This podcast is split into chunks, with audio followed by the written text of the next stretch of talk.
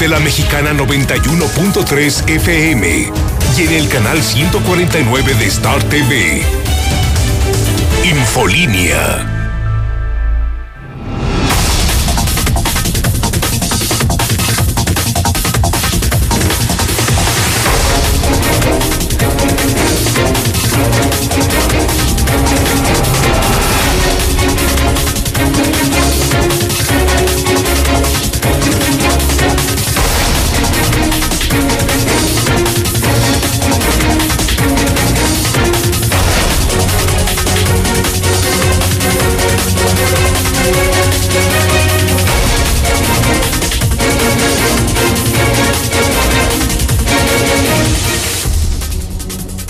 Ya son las 8 de la noche, las 20 horas de este jueves 23 de enero del año 2020. Sean ustedes bienvenidos a Infolínea. Este es el programa de noticias más importante de Aguascalientes, el de mayor audiencia en su edición de la noche. A través de la mexicana 91.3 FM, la estación número uno de la región. La estación del pueblo Saludo a la gente que nos sintoniza también a través del 149 del Star TV. Ahí estamos transmitiendo, ahí nos puede ver, puede ver las imágenes, los videos que le tenemos preparado esta noche y también a través de nuestras redes sociales. Infolínea Noticias en el Facebook, La Mexicana Aguascalientes en el Facebook y desde luego, como le vengo eh, diciendo desde hace ya una semana mi página personal, Enrique Hernández Morales. Búsqueme, Enrique Hernández Morales. Hay mucha información el día de hoy. Comenzamos con César Rojo. El adelanto de la policíaca. César, muy buenas noches. Gracias, Kiki. Buenas noches en la información policíaca de última hora. Se consuma el suicidio 17 del año Hombre, se mata en el municipio de Rincón de Romos. Además, dictan el auto de vinculación en contra del adolescente que mató a una niña de 14 años en San Miguelito. Por lo pronto, ahora, en este momento, no saldrá libre. Pero todos los detalles, Quique, más adelante.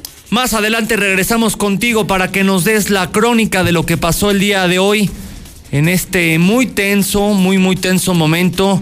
Estaban ahí familiares, amigos, lo vieron Fíjese que nosotros tenemos el video, no obstante, pues como la persona eh, presuntamente culpable, el imputado es menor de edad, no podemos sacarlo al aire porque nos viene una multa de gobernación que no tiene usted ni idea.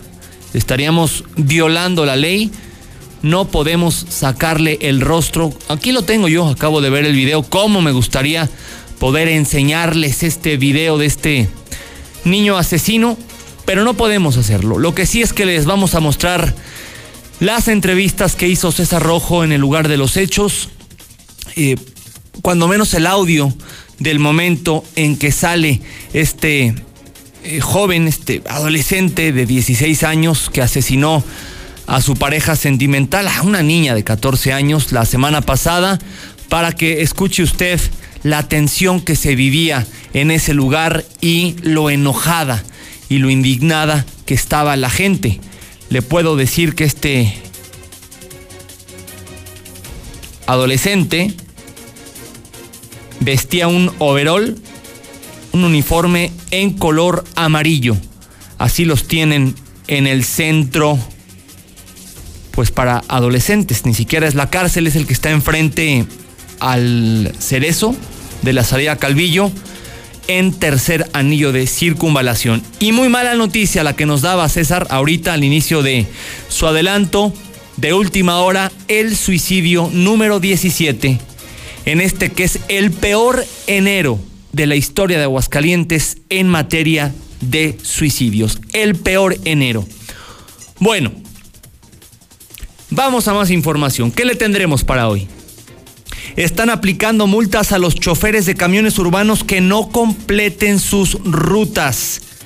Si usted es usuario y su ruta no se completa, pues váyame mandando su mensaje de voz al 1 22 57 70.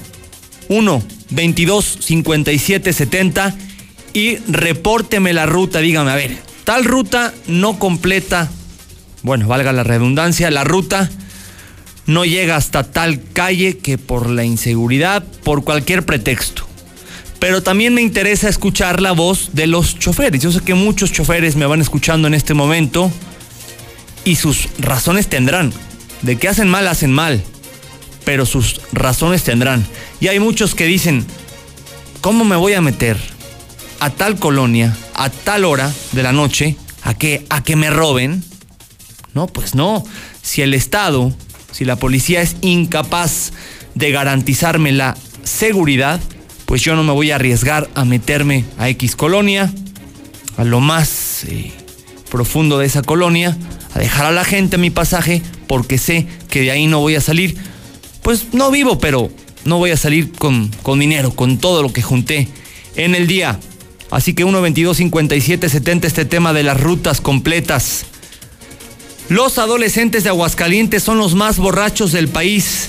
Pues cómo no, si en cada calle hay como tres bares. Dicen psiquiatras que en realidad, hablando de los suicidios, hay más de los que se reportan. Dicen los especialistas que en los ranchos, en las comunidades más recónditas, pues no se reportan por vergüenza. Apenas están comenzando las obras del paso a desnivel de Mariano Hidalgo allá por el C4 y ya cerraron varios locales, incluso una plaza comercial importante de plano ya cerró. Lula Reyes, un adelanto de la información nacional e internacional. Lulita, buenas noches. Gracias, Quique. Buenas noches. Por la información es internacional, China eleva a 25 la cifra de muertos por coronavirus y Japón está confirmando el segundo caso de coronavirus, esto apenas en unas horas.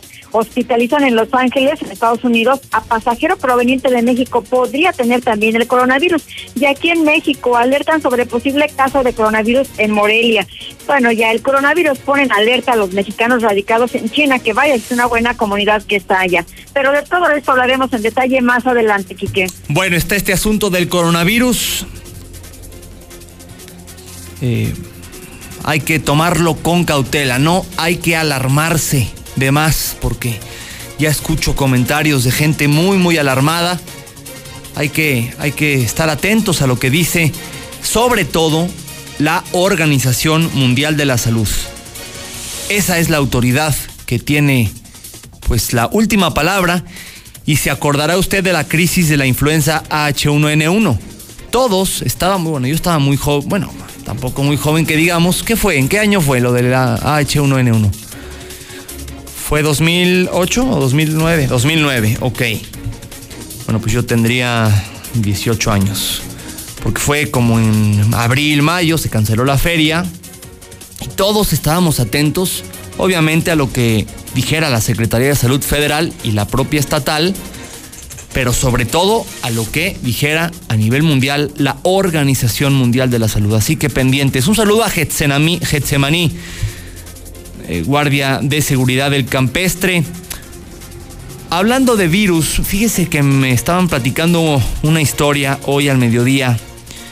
No voy a quemar a la fuente, evidentemente, pero me están diciendo que en la clínica 2 del Seguro Social ya van varios muertos, no en el año, pero sí en la temporada, noviembre, diciembre, enero.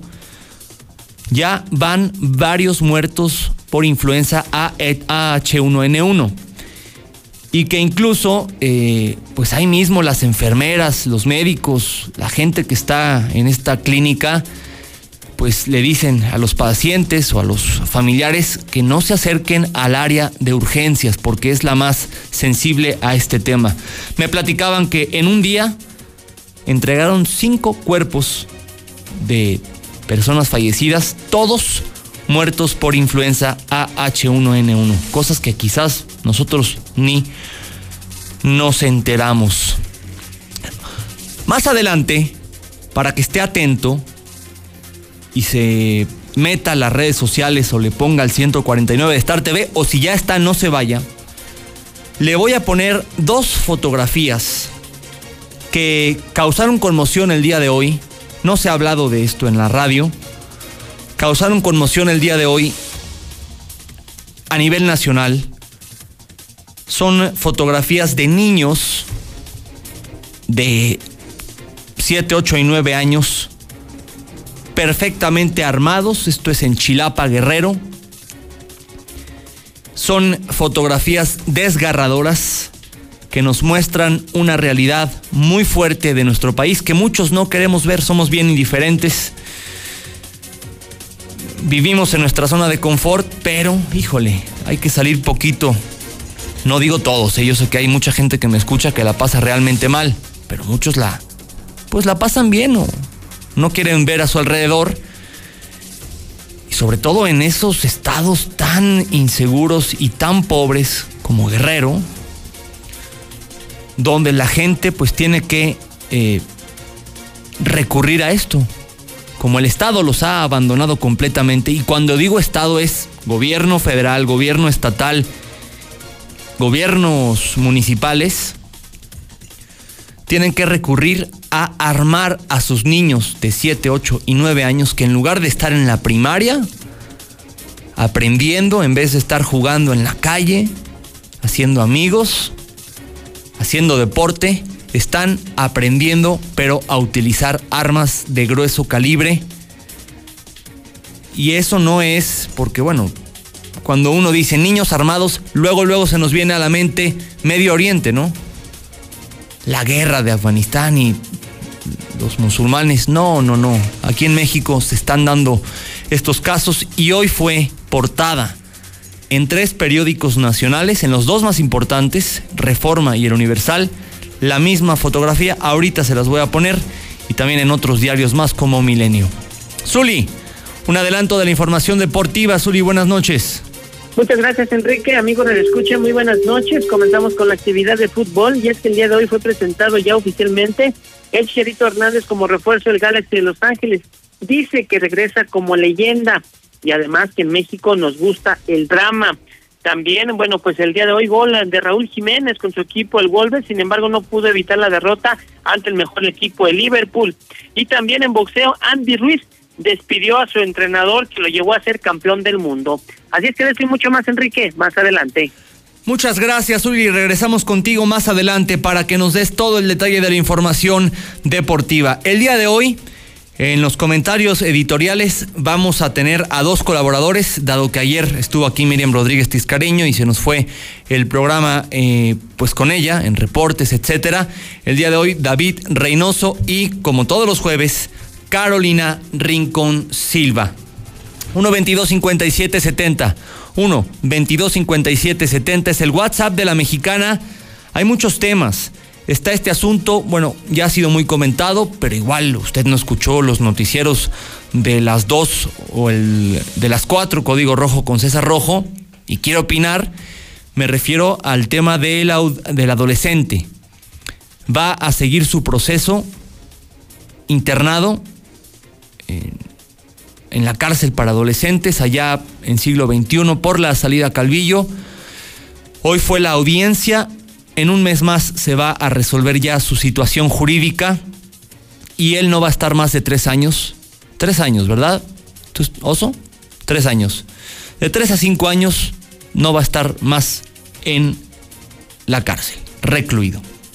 Tiene 16, a los 21 años tranquilamente va a salir y no hay nada que podamos hacer, ¿eh? Nada. No hay nada, pero si usted quiere opinar sobre el tema, adelante, 122 57 70. Yo la semana pasada entrevisté aquí al fiscal general, le dije, oiga, pues esto qué, ¿verdad? ¿Cómo? Que cinco años, si mató a una niña, la degolló, la torturó. Es que pues es la ley para adolescentes y ni siquiera el Congreso del Estado puede hacer absolutamente nada es un tema federal y es un tema de convenios internacionales. Está ese asunto, el suicidio número 17 del año, en este enero que es el peor en materia de suicidios en la historia. Quiero escuchar también a los usuarios del transporte público. ¿Tienen ustedes quejas? ¿Sus rutas sí, las, son completas? ¿O se quedan a la mitad? A los choferes, ¿por qué no completan las rutas? Aguascalientes, la ciudad o el estado con adolescentes más borrachos, pues yo ya tengo una explicación, ya la dije. ¿Por qué cree que usted sea? Hay muchos temas. 1, 22, 57, 70. Comenzamos a escuchar los audios, hacemos una breve pausa y no se vaya porque al regresar todo el detalle de la información.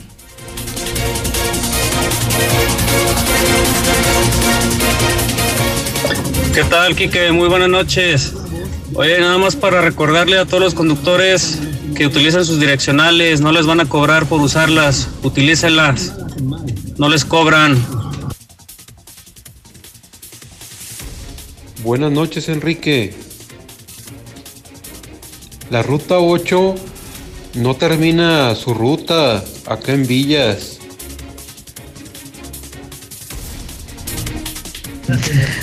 Hola Enrique, buenas noches. Pues sí, sí me agrada que, que sí los multen a, a los, ¿cómo se llama?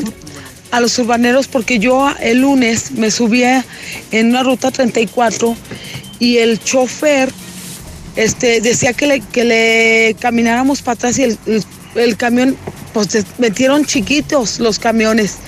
Y yo me volteé para atrás y ya no, ya iba bien lleno. Buenas noches, acerca del niño que mató a, a la niña y que amenaza con cuando salga matar a sus novias. ¿Por qué no le entrevistan a, a los papás de las novias?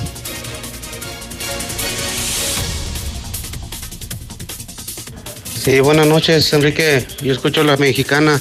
Sí, muy cierto de los de transportes de servicio público. Este, mira, por ahí la ruta 45, yo esperándolo lo que es a la altura del agropecuario, salida de Zacatecas. Eh, nomás no pasó más de una hora y, y nomás no pasó. Este, yéndose por arriba del puente, Hola, mi Quique, yo escucho la mexicana. Buenas noches. Este, entonces hay que ser gacho, ratero y sinvergüenza para que el gobierno no te haga nada. Fíjate qué bien. Asesino y borracho. Cinco años, cinco años de prisión. Órale pues. Pues sí, no se le puede dar más, bueno. Pero, pero después de los 18 años lo van a pasar a la- al penal, a la grande. Es estúpido que, usa, que usemos las direccionales, baboso. Tú preocúpate por guardar tu distancia. Buenas noches, Quique. La ruta 37 se roba la vuelta por López Mateos, F. Elizondo, Lanceros, República de Ecuador. Simplemente se va por Díaz de León y sale directo a José María Chávez cuando tenía que tomar esa ruta. López Mateos, Lanceros, F. Elizondo, Lanceros y República de Ecuador. No se vale, Quique. Pónganse a trabajar ruta 37. Buenas noches, Quique. También para reportar la ruta 2. Puta, se tarda como una hora o más para pasar. Necesitan más, más camiones o más rutas para, para la ruta 2.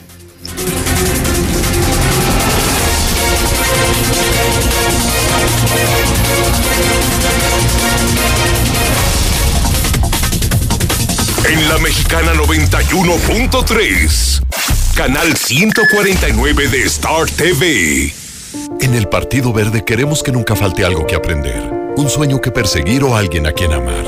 Este 2020 tendremos la oportunidad de seguir trabajando juntos, porque ustedes como nosotros queremos un México más justo y más incluyente. Claro, sin olvidar nuestros pilares como un mejor medio ambiente y el bienestar de los animales. Por eso, a nombre de las y los integrantes del Partido Verde, les damos las gracias por otro año de entrega y compromiso, deseándoles lo mejor para este 2020.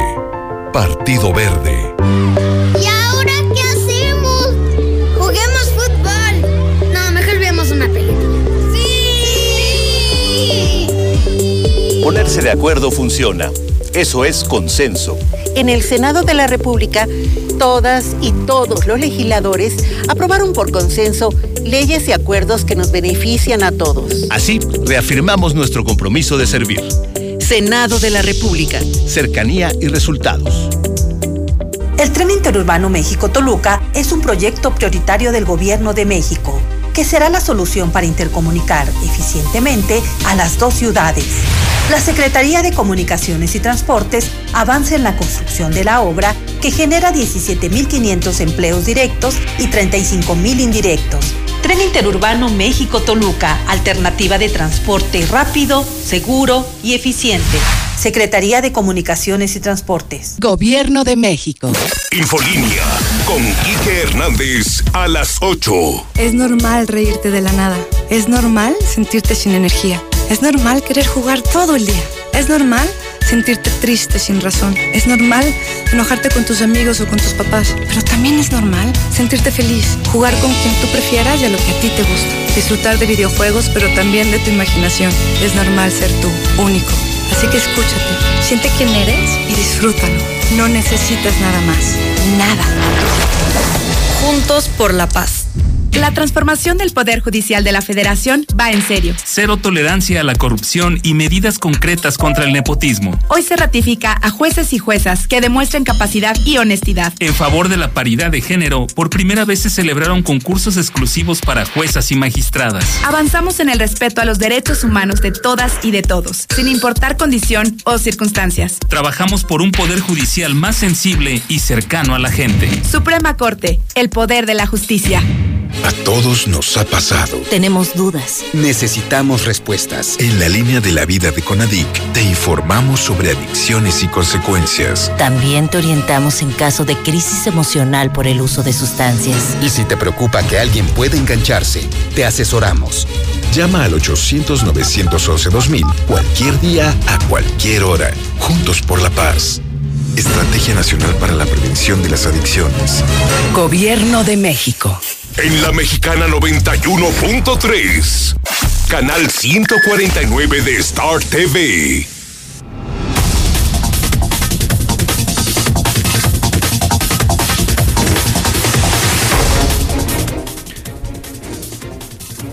Ocho con 22 minutos, 8 con 22. Estamos de regreso, esto es Infolínea. Y este programa es traído a usted por Hielo San Marqueño. En Hielo San Marqueño nos dedicamos a elaborar hielos de excelente calidad y en diferentes presentaciones. Barra, rollito, cubo, frappé y más. Estos hielos sí duran, llama al 996-1920 o ve a cualquier tiendita de la esquina. Somos Hielo San Marqueño. Muy bien, súbale a su radio, súbale a su radio, no se mueva de su coche. Si está en el camión, pásese su parada y se baja en la otra. Porque ya viene César Rojo, ya está en la línea telefónica. Métase al Facebook de la mexicana. Quédese en Star TV. César, adelante, muy buenas noches.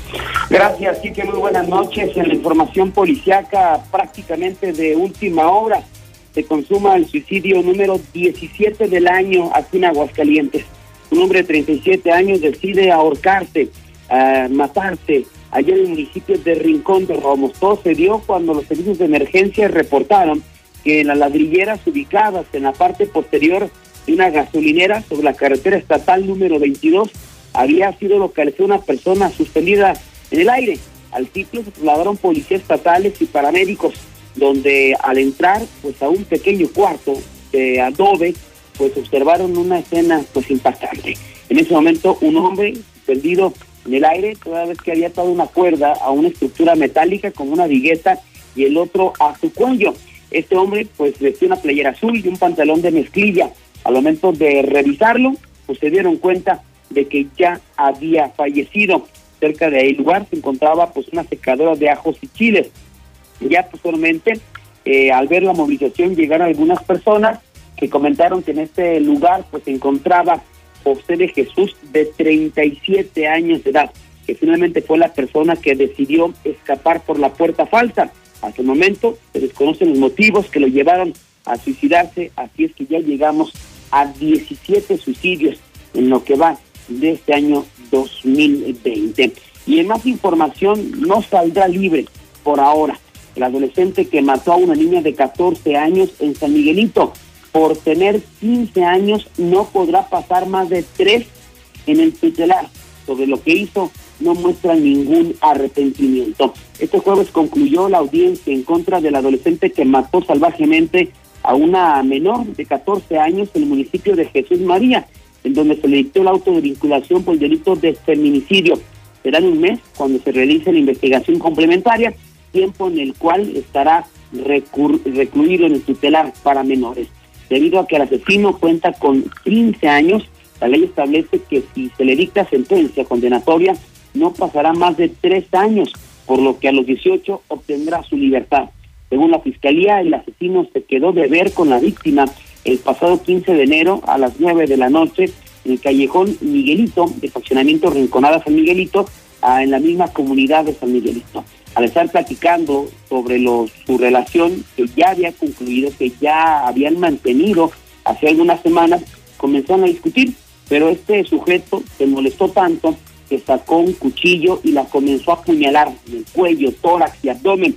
Una vez que la mató, se dio a la fuga. Al día siguiente, el jueves 16, unos albañiles que pasaban por el lugar hicieron el macabro hallazgo. Ese mismo día, el asesino fue detenido por policías ministeriales cuando se encontraba en unas maquinitas. Increíble, ¿no? Había despedazado prácticamente a una jovencita, había provocado lesiones horribles y él como si nada jugando unas maquinitas.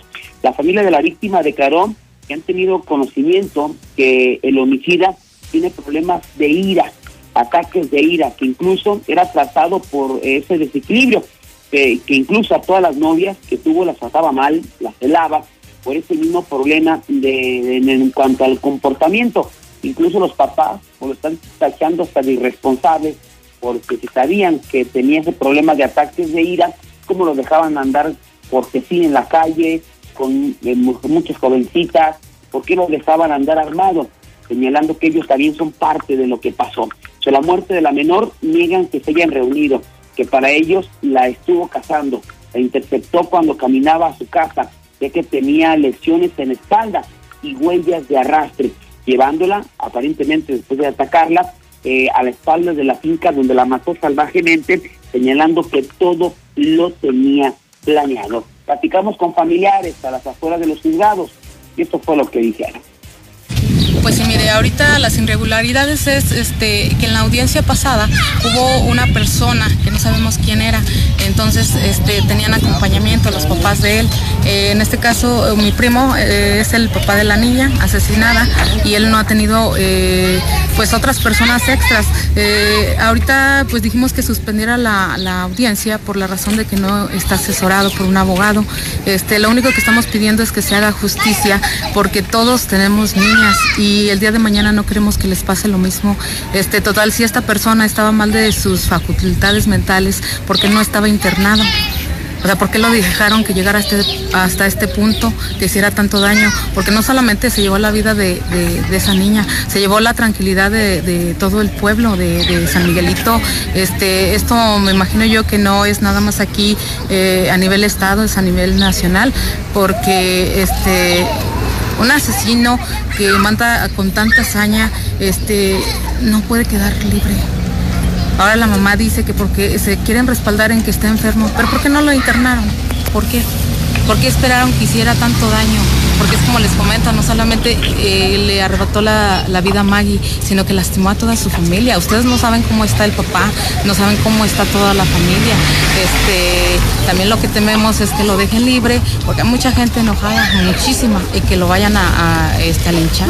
Pues entonces, eh, estamos viendo de los dos modos. O sea, yo en mi caso también tengo hijos y pues eh, un día si él hiciera cometer algún error, pues que pagara, ¿verdad? Simplemente este lo que maneja la ley, pero sí le digo, eh, también lo que estamos pidiendo es que lo, juzguen como un adulto, porque hizo cosas como un adulto. Esta pena de que se hablaba en caso de encontrarlo culpable de cinco años por lo que hizo, no basta. no basta, no basta, porque como comentaba su hermana, la privó de su libertad y aparte la privó de su vida. Entonces ahí también no sé cómo están las leyes, pero ahí la secuestró, se la llevó porque a ella le comentaba todo y este si esta niña iba rumbo a su casa, ¿por qué se la llevó? Él aparte ya, ya tenía planeado todo, tenía planeado todo porque este, no me explico cómo es que ya andaba armado.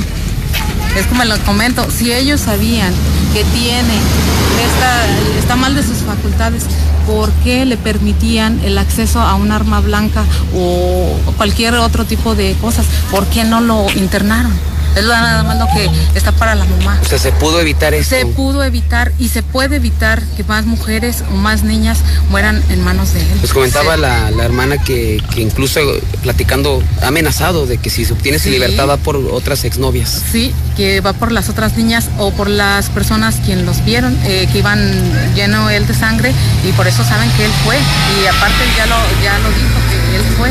Entonces no sé qué más pruebas quieran. Este, también ahí hubo muchas cosas que a lo mejor al momento del levantamiento del cuerpo pues no investigaron bien, porque si estaba en un lugar donde no había hierba, ¿por qué la niña traía hierba entre sus ropas?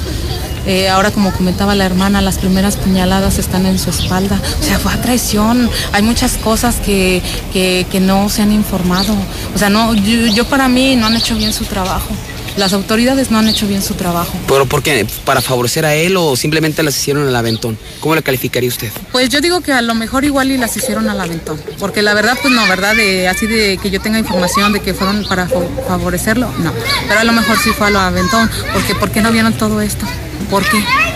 Si, si, le hubieran puesto más atención, hubieran visto tal vez hasta las, los rastros desde donde se la llevó. Este joven que, que se hablaba que tenía un problema de esquizofrenia, ¿Qué, ¿Qué, tenía él para reaccionar de esa manera? No, mire, nosotros lo único que nos han comentado que estaba en terapias eh, porque tenía eh, ataques de ira, era lo único. Pero de ahí a la esquizofrenia es mucho la diferencia. Entonces, igual, como le comento, si tenía ese problema, ¿por qué estaba libre? ¿Por qué no estaba internado? ¿O por qué no tan solo la familia lo resguardaba o algo para que no hiciera daño? Porque hoy, hoy fue Maggie no sabemos. Si lo dejan libre, lo pueden sacar bajo fianza o lo que sea, no sabemos lo que pueda pasar. Todos tenemos hijas. ¿Sería imperdonable que lo dejen libre? Sería imperdonable. O sea, ¿Qué piensan hacer ustedes si, si llega a pasar eso o obtiene su libertad en unos cuantos años? Pues, ¿Cómo reaccionaría San Miguelito, la familia? Pues mire, yo pienso que más que nada este, nos apegaríamos a lo que son las leyes y nos iríamos eh, hasta donde se tenga que ir con las autoridades para que se haga justicia, porque no se vale. No se vale que, que esto esté pasando este, y esta persona pueda salir así como nada. Y nadie le va a regresar la vida. Y nadie le va, es como dijo su hermana, este, a este muchacho esté encerrado o no, lo, lo van a poder seguir visitando, van a poder seguirlo escuchando, van a poder seguirlo viendo y todo. Y a la niña, sus papás, que dieran por volver a hablar con ella y saber por qué y saber tantas cosas que a lo mejor ellos se preguntan, pero ya no va a haber respuestas. En cambio ellos sí tienen esa oportunidad. Piden una oportunidad más para él, pero ahí a Maggie, ¿quién se la va a dar? Pues están justamente las palabras de familiares de esta niña de 14 años de edad. A pesar del dolor que han enfrentado, la familia de la menor ha logrado conocer que el asesino no está arrepentido, que actuó como si nada, incluso ha llegado a amenazar que se tiene su libertad. Ahora va a matar a las menores que fueron sus novias, por lo que la población de San Miguelito ha manifestado que sale libre y lo ven en la calle, lo van a linchar. Así es que habrá que esperar un mes para conocer qué pasará con este quinceañero vecino que prácticamente, pues lo escuchamos, no está arrepentido. Hasta aquí mi reporte, Quique. Muy buenas noches. Gracias, César. Y bueno, vamos a, vamos a escuchar. No lo podemos ver porque sale este menor y como es menor, pues tiene protección del Estado. Vamos a escuchar pista abajo el momento en que sale de la audiencia, lo suben a una a una camioneta de la policía penitenciaria, de la policía procesal. Y, este es el, el momento muy tenso. Escuchemos.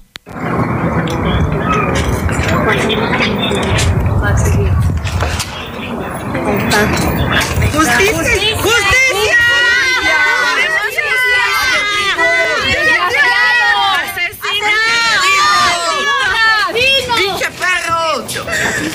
¡Asesino! ¡Pinche asesino!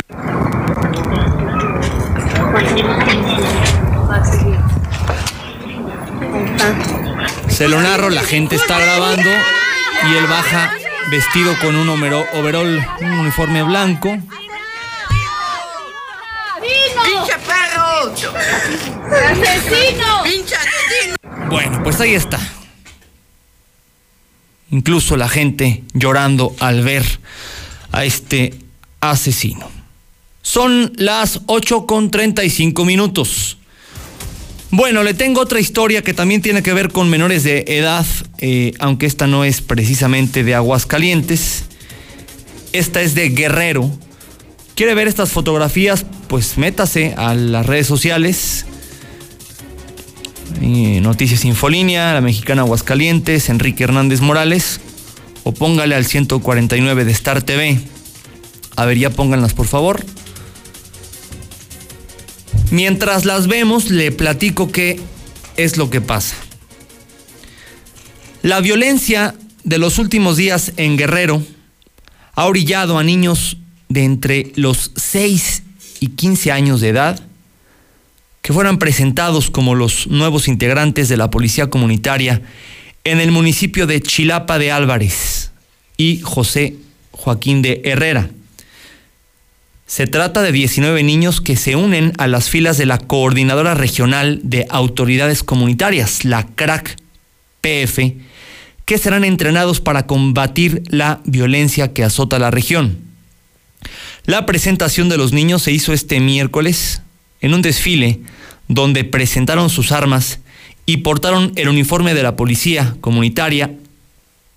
Armas al hombro, ya, fue una de las órdenes que recibieron los niños policías durante la exhibición, en donde cada uno de los menores empuñó su arma, que en algunos casos era más grande que ellos. Los niños marcharon sobre la carretera Alcozacán, Huaycatenango, la cual se encuentra bloqueada desde hace seis días luego del asesinato de los integrantes del grupo musical Sensación a manos del grupo criminal Los Ardillos cubiertos con paliacates y gorras. Cada uno de los niños policía fue presentado por el coordinador de la CRAC PF, Bernardino Sánchez, quien comentó que nueve menores que tienen entre 15 y 16 años ya están capacitados para disparar, mientras que los otros 10 menores de edad entre 6 y 13 años, 6 y 13 años, se les va a adiestrar para que protejan a su comunidad, a sus familias y a ellos mismos. Sánchez Luna, Sánchez Luna afirmó que a estos 19 niños se les está preparando para que sean los próximos policías comunitarios. No es la primera vez que menores son desplegados como elementos de la policía comunitaria. En mayo de 2019 los niños marcharon por las calles de los poblados de Alcoza, Alcozacán y Ayahuetalpa como parte de su presentación oficial ante la comunidad. En esta ocasión, casi 2.000 personas participaron de la marcha. La CRAC PF, esta corporación policial comunitaria, cuenta con 800 integrantes distribuidos en 16 comunidades indígenas nahuas de los municipios de Chilapa y José Joaquín Herrera en la montaña baja de Guerrero.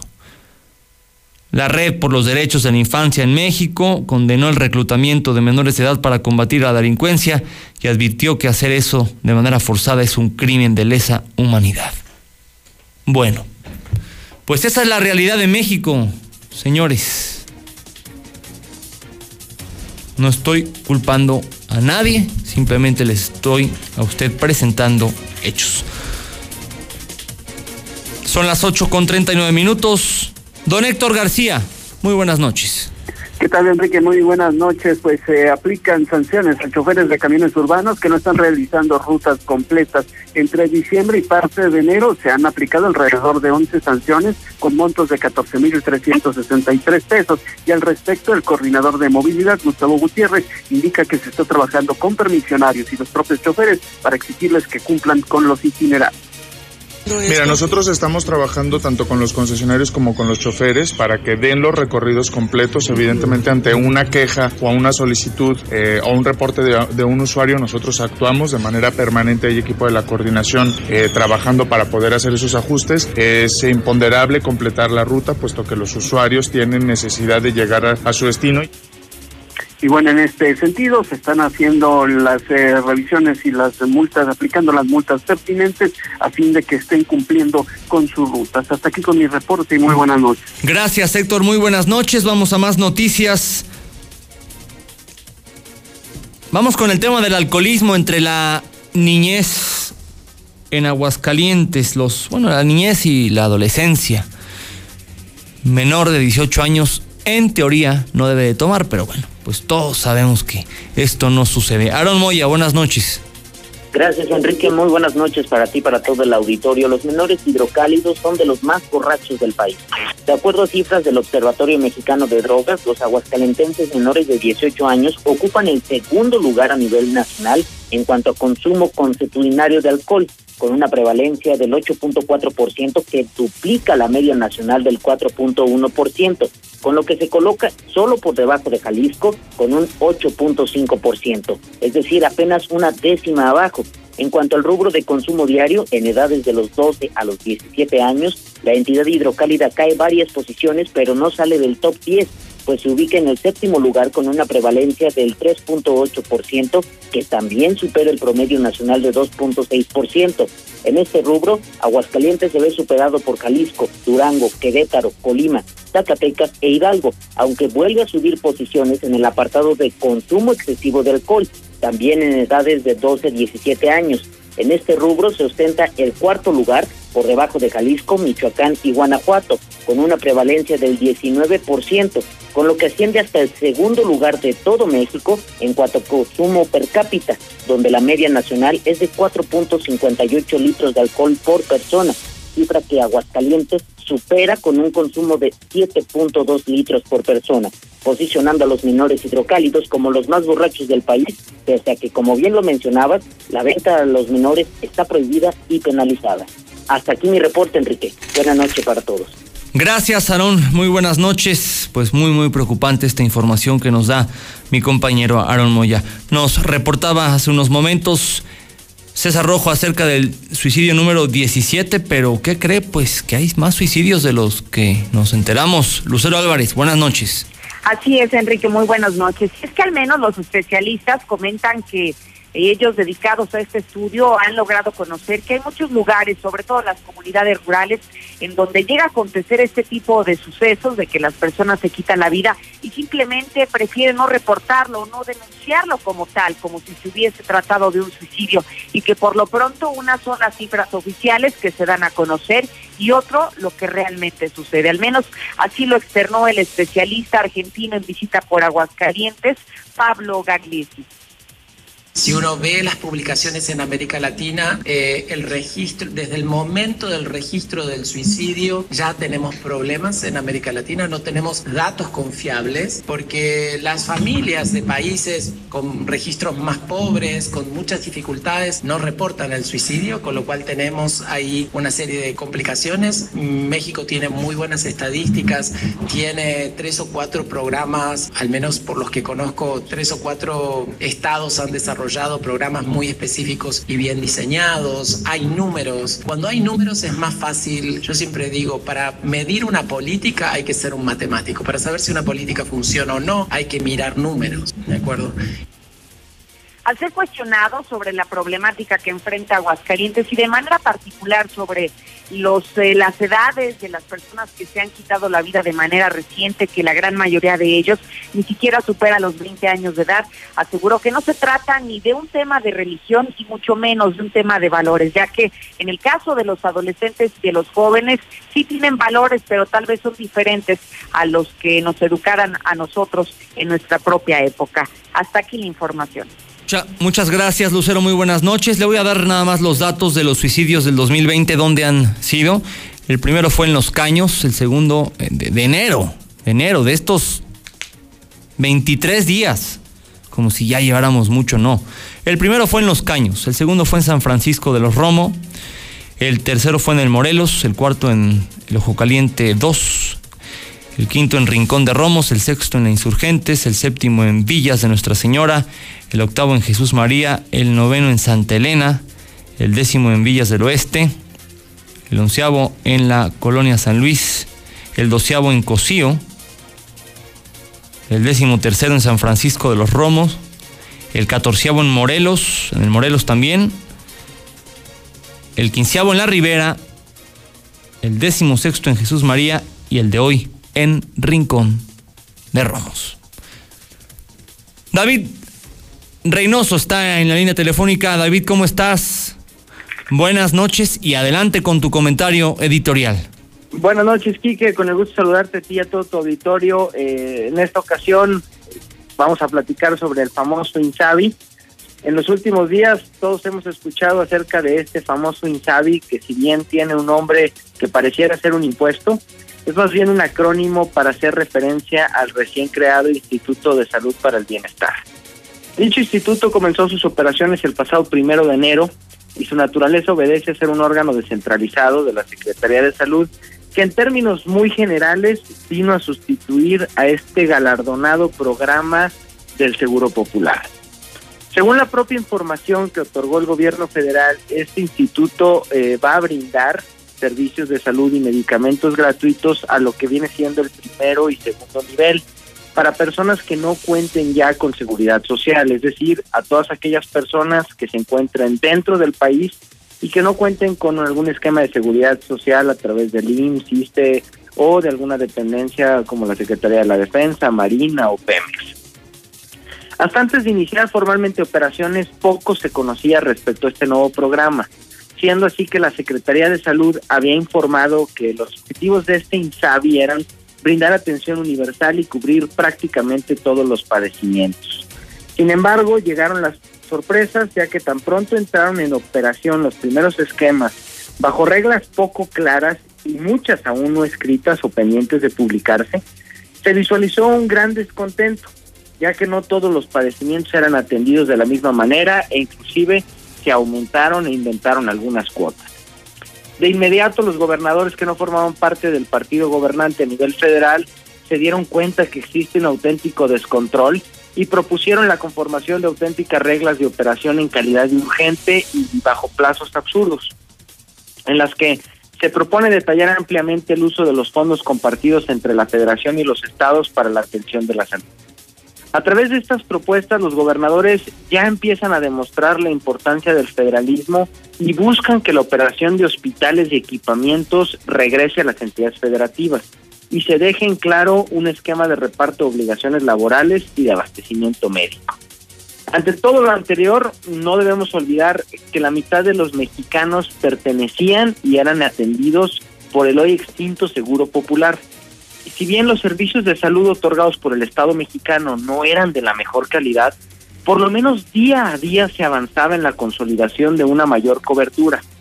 Sin embargo, ahora con estos cambios se observa un latente retroceso por parte de esta cuarta transformación que decidió legislar sin razonar y permitió que este esquema de centralización de funciones continúe abarcando mayor solidez y preocupando a todos los mexicanos. Hasta aquí mi comentario, Quique, que tengas buenas noches. Gracias, David, muy buenas noches. Ahí está este tema del INSABI, Seguro Popular. Son las 8 con 48. Marcela González. Están eh, tronando los negocios allá por el C4, por Mariano Hidalgo. Marcela, buenas noches. Muy buenas noches, Quique. Buenas noches, auditorio de la Mexicana. Pues desafortunadamente así es, y es que apenas si comenzaron de manera formal los trabajos de construcción del paso a desnivel del segundo anillo oriente y ya varios comercios cerraron por falta de ventas. Y es que aseguran que la actividad económica en esa zona, específicamente en un tramo, cayó en más del 90% por lo que han tenido que recurrir al cierre de los establecimientos, algunos han tenido también que despedir a sus trabajadores y otros por limitar su jornada laboral a mediodía. ¿Por qué? Porque simple y sencillamente no hay clientela, así es que no saben si vayan a resistir los seis meses estimados de duración de la obra. Vamos a escuchar los comentarios al respecto. La taquería ya cerró. La taquería estaba operando desde las 10 de la mañana y eso tardó de 10 a 12 creo. Y ahorita ya cerró en la mañana porque dice que ya no tiene sueldos para, ni para ella ni para pagarle a la empleada que tuvo y ya cerró, nada más abren en la noche, de 7 de la noche. Desde antes de diciembre. sí, creo que sí fue inmediato el, eh, la adaptación porque fue a principios de diciembre cuando nos vinieron a decir y rápidamente cerraron antes del 24 y pues hasta ahorita. Pues creo que va rápido, creo que los que están encargados de la obra eh, han venido conmigo a hablar y dice que van a hacer lo más rápido posible. O sea, estaba programado, pero dice que puede ser que dure cuatro meses. Es mi reporte, que Muy buenas noches. Gracias, Marcela. Muy buenas noches. Carolina Rincón, como todos los jueves, te saludo con mucho gusto, Caro. Adelante.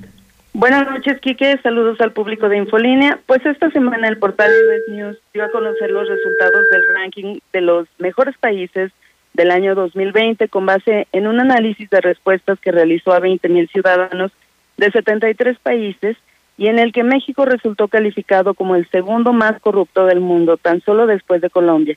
Lamentablemente, la percepción de la corrupción en nuestro país hace eco internacional, a pesar de que el presidente Andrés Manuel López Obrador aseguró que en México ya se terminó con esta práctica porque existe un blindaje oficial y que acabó con el influyentismo. Pero la realidad es que aún permanece arraigada esta sombra que ensucia nuestro país. Y es que en la última década se han descubierto las redes de corrupción que entretejen y salpican tanto a funcionarios públicos de alto rango como a narcotraficantes, señalando incluso hasta a expresidentes. Tal parece que el llamado juicio del siglo en contra de Joaquín El Chapo Guzmán, que se realizó en Nueva York recientemente, se convirtió también en una caja de Pandora de la que al abrirse se escaparon los demonios. Los testimonios de los narcotraficantes Jesús el Rey Zambada y el colombiano Alex Cifuentes revelaron los nexos de al menos tres expresidentes con el cártel de Sinaloa, el Chapo Guzmán e Ismael El Mayo Zambada. Vicente Fox, Felipe Calderón y Enrique Peña Nieto fueron mencionados y acusados de haber recibido millones de dólares del cártel de Sinaloa para dejarlos operar a cambio de protección y hasta de acabar con sus enemigos, mientras que el que durante un sexenio fue apodado como el superpolicía el exsecretario de Seguridad Pública, Genaro García Luna, también fue acusado de recibir sobornos millonarios, por lo que se encuentra detenido en el estado de Texas, acusado también de conspirar para traficar cocaína y de falsedad de declaraciones. Además de los escándalos de corrupción, Rosario Robles, Emilio Lozoya, Javier Duarte, entre otros, que salpican a gobiernos anteriores.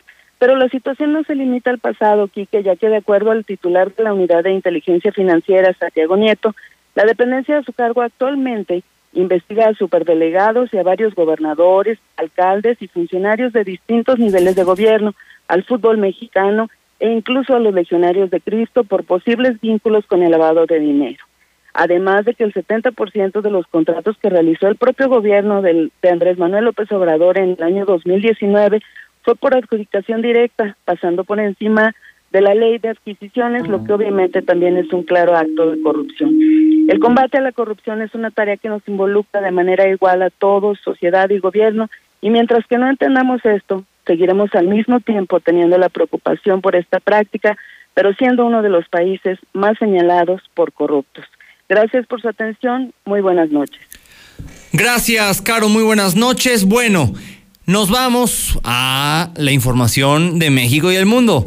Lulita, adelante. Gracias, Quique. Muy buenas noches. China eleva a 25 la cifra de muertos por coronavirus. La Comisión Nacional de Salud informó que hay 830 casos y al menos 1.072 que son sospechosos de portar este virus. Japón está confirmando el segundo caso. En un comunicado, el Ministerio de Salud afirma que el hombre de unos 40 años reside en la ciudad china donde comenzó el brote y llegó a Japón el 19 de enero. El hombre niega haber visitado el mercado de Wuhan, donde se cree que se originó el brote, y asegura haber usado una mascarilla durante el viaje. Hospitalizan en Los Ángeles a pasajero proveniente de México porque podría también tener coronavirus. Está en observación. En México alertan sobre posible caso de coronavirus ahora en Morelia. El posible portador es un estudiante de nacionalidad china que llegó a Morelia hace 10 días y que presenta síntomas que podrían estar relacionados con el virus. Personal de epidemiología realizó ya la toma de muestra para el análisis y le envió al Instituto Nacional para determinar si se trata o no del virus. También esta mañana le vamos a conocer que hay tres casos en Jalisco, en el municipio de Tepatitlán. Son dos mujeres y un hombre, incluso una de ellas es menor de edad. El coronavirus pone en alerta a mexicanos radicados en China, además de un posible contagio. Otra preocupación entre los connacionales es que el gobierno de ese país mantenga ocultas las cifras reales de infecciones y decesos. Hasta aquí mi reporte, que tengan excelente noche y vámonos ahora con el Zuli que tiene información de los deportes. Muchas gracias Lulita, amigo Radio Escucha, muy buenas noches. Comenzamos con la actividad de fútbol y es que el día de hoy fue presentado ya oficialmente Javier Chicharito Hernández como refuerzo del Galaxy de Los Ángeles. A través de una rueda de prensa pues se hizo la presentación ante los medios también donde el Chicharito pues habló prácticamente de su llegada a territorio norteamericano. Dice, según él, que lo hace como una leyenda y que en México también, bueno, pues eh, nos gusta mucho el drama, todo ello por lo que ha vivido el Chicharito tanto en la selección nacional, en su momento en las Chivas, donde por eso también señaló que Chivas solamente lo buscó una sola vez antes del Mundial y después de ahí pues prácticamente nada ha sabido del conjunto tapatío. Por lo pronto ya fue presentado, será el número 14 y bueno, pues incluso ya tuvo su primer entrenamiento. Además, bueno, también el día de hoy en la liga inglesa, el Wolves de Raúl Jiménez cayó dos goles por uno ante Liverpool, sin duda el mejor equipo del mundo en este instante, pero el mexicano Raúl Jiménez anotó el gol en lo que su momento era el empate del equipo del Wolves, un cabezazo prácticamente letal.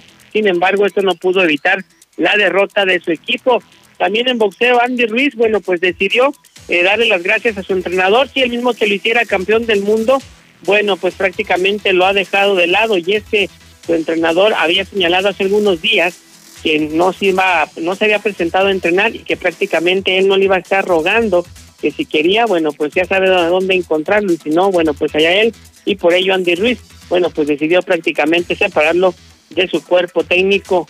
Y además en información ante la Copa del Rey el día de hoy, el Atlético de Madrid con medio tiempo en la cancha de Héctor Herrera cayó dos, dos goles por uno ante Cultura Leonesa y de esta manera quedó eliminado. Además, el Betis también teniendo en la cancha a Guido Rodríguez, Diego Lainez y Andrés Guardado, empató a dos ante el Rayo Vallecano. Sin embargo, hacer un partido eliminatorio desde el manchón penal, también cayeron cuatro por dos y quedaron fuera. Y en béisbol de la Liga del Pacífico en estos instantes, bueno, los tomateros de Culiacán y los venados de Mazatlán empatan a cero carreras, esto en la parte alta del segundo rollo. Hasta aquí con la información, muy buenas noches, así también el noticiero de Enrique Hernández, quédese ahora con Don Chevo Morales.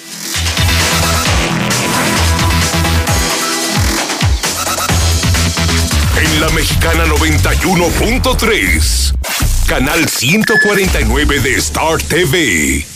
A partir del 2 de enero podrás pagar tu predial en el CAMP, en Avenida López Mateos 214, antes Comercial Mexicana. Menos filas, más estacionamientos y más descuentos. También a través del pago en línea, la aplicación Hagamos Equipo, bancos, kioscos y delegaciones. Ayuntamiento de Aguascalientes. Este 2020 te espera con tu casa propia. En Monteverde encontrarás modelos con amplios espacios para tu comodidad. Accesa por Avenida Prolongación Constitución a solo 10 minutos de parques industriales y plazas comerciales. Contáctanos al 912-7010 y agenda tu cita. Grupo San Cristóbal, la casa en evolución. A partir del 2 de enero podrás pagar tu predial en el CAMP, en Avenida López Mateos 214, antes Comercial Mexicana. Menos filas, más estacionamientos y más descuentos. También a través del pago en línea, la aplicación Hagamos Equipo, bancos, kioscos y delegaciones. Ayuntamiento de Aguascalientes. Quienes pertenecemos al Sindicato de los Trabajadores de la Industria de Radio, Televisión y Telecomunicaciones, nos mantenemos unidos durante la revisión integral de nuestro contrato ley. Buscamos, de forma legítima, la actualización de prestaciones y beneficios para la estabilidad y crecimiento de nuestras familias. Juntos hacemos la industria y confiamos en la autoridad laboral para el cumplimiento y defensa de nuestro contrato ley. STIR, CTM, Sindicato de Vanguardia. La mejor elección para vivir está al oriente de la ciudad, en la Nueva Florida, a solo 5 minutos de plazas comerciales. Sus modelos con amplios espacios y acabados te convencerán. Llama al 252-9090 y conoce tu opción ideal de financiamiento. Grupo San Cristóbal, la casa en evolución. A partir del 2 de enero podrás pagar tu predial en el CAMP, en Avenida López Mateos 214, antes Comercial Mexicana. Menos filas, más estacionamientos y más descuentos. También a través del pago en línea, la aplicación Hagamos Equipo,